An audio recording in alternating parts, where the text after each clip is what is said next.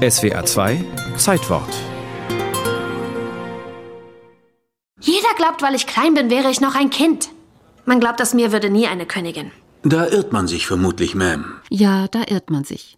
Victoria ist nicht nur eine überaus beliebte Kino- und Serienheldin, sie hat auch die britische Monarchie vor dem Untergang bewahrt. Ihre größte Leistung ist auf jeden Fall, dass sie Monarchie reformiert hat, dass sie sie von einem Tiefpunkt ganz nach oben gebracht hat. Die jetzigen Rolls leben eigentlich von Victorias Vorarbeiten. Die Historikerin Karina Urbach. Als die nur 1,52 Meter große Victoria am 28. Juni 1838 durch die Westminster Abbey zur Krönung schreitet, jubeln die Menschen ihr zu. Sie hoffen auf bessere Zeiten, nachdem Victorias verlotterte Onkel die Krone gründlich in Misskredit gebracht hatten. Die winzige 19-Jährige versteht sich durchzusetzen. Sie weiß, dass sie eine schlechte Ausbildung hat, dass sie noch nicht reif genug ist, aber sie sieht sich dann doch als berufen für dieses Amt. Sie will jetzt alleine regieren. Deshalb hat sie auch nicht vor zu heiraten, bis ihr Cousin Albert von Sachsen-Coburg und Gotha zu Besuch kommt. Ich erblickte Albert mit einiger Bewegung.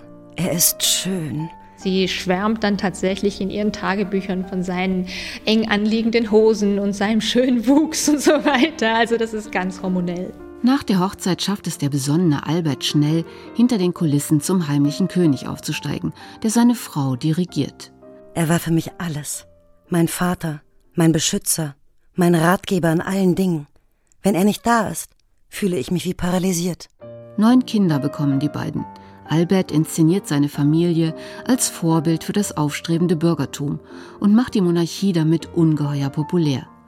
Als ihr geliebter Mann mit nur 42 Jahren stirbt, ist das die größte Katastrophe in Victorias Leben. Wenn ich weiterleben muss, sofort an nur für unsere armen, vaterlosen Kinder, für mein unglückliches Land, das durch seinen Verlust alles verloren hat. Sie wird zur Witwe von Windsor, eine griesgrämige kleine Frau in Schwarz, die statt der Krone nur die weiße Witwenhaube trägt und sich kaum mehr blicken lässt. Anfangs wird das natürlich akzeptiert, aber als es dann wirklich sehr, sehr lange andauert und sie dann nur noch hinter Schlossmauern verschwindet, da gibt es doch sehr, sehr starke Kritik an ihr. Noch größer ist die Empörung, als die 46-Jährige den schottischen Reitknecht John Brown zu ihrem ständigen Begleiter macht. Doch Victoria setzt sich stur über alle Kritik hinweg. Von den zehn Premierministern, mit denen sie in ihrer 63-jährigen Regierungszeit zu tun hat, ist ihr Benjamin Disraeli besonders nah. Ich hatte nie zuvor so einen treu dienenden Minister. Er versteht es, seiner Feenkönigin zu schmeicheln und hilft ihr, 1876 Kaiserin von Indien zu werden. Victoria avanciert zum Symbol für das Empire. Obwohl ihre tatsächliche Macht immer weiter schrumpft, strahlt der Glanz der Krone heller denn je. Ihr goldenes und ihr diamantenes Thronjubiläum inszeniert sie mit allem Pomp. Die Hochrufe waren ohrenbetäubend und jedes Gesicht schien wirklich Freude auszudrücken. Auch die meisten ihrer Kinder, ihrer 40 Enkel und 88 Urenkel, reisen zu den Feierlichkeiten an. Victoria hat sie so geschickt in die benachbarten Königshäuser verheiratet, dass man sie die Großmutter Europas nennt.